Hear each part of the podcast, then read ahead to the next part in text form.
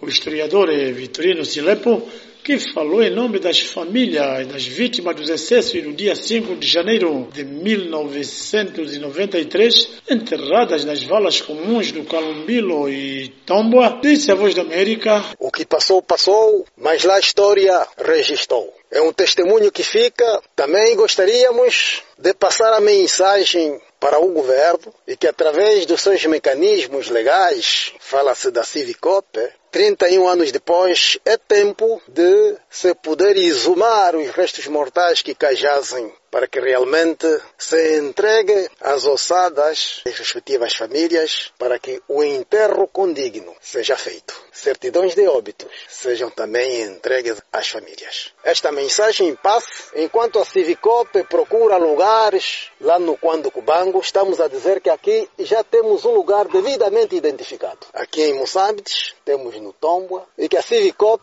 pode exatamente chegar aqui, não vai perder tempo para procurar onde é que estão os restos mortais. Já o deputado Américo Wongo Samoma, igualmente dirigente do Partido do Galo Negro do Namibe. Nós aqui já temos uma vala comum devidamente identificada, então o que queremos é que essa instituição apareça, que se faça também a exumação e finalmente a inumação dos restos mortais daqueles, no sentido de cada familiar conhecer em que local, em que espaço exatamente estará aqui o seu maior. Para o deputado Sampaio Muganda, apesar das lições do passado, os comportamentos de perseguir pessoas que pensam diferente, os políticos, os ativistas e todos aqueles que não pensam no mesmo diapasão do regime, portanto, têm sido ainda esses tipos de comportamento, esses tipos de atitudes notórios. E então apelamos mais uma vez que Angola né, se democratize a partir de instituições e que Angola realmente se consolide na democracia e que permita a participação de todos os angolanos, porque as intolerâncias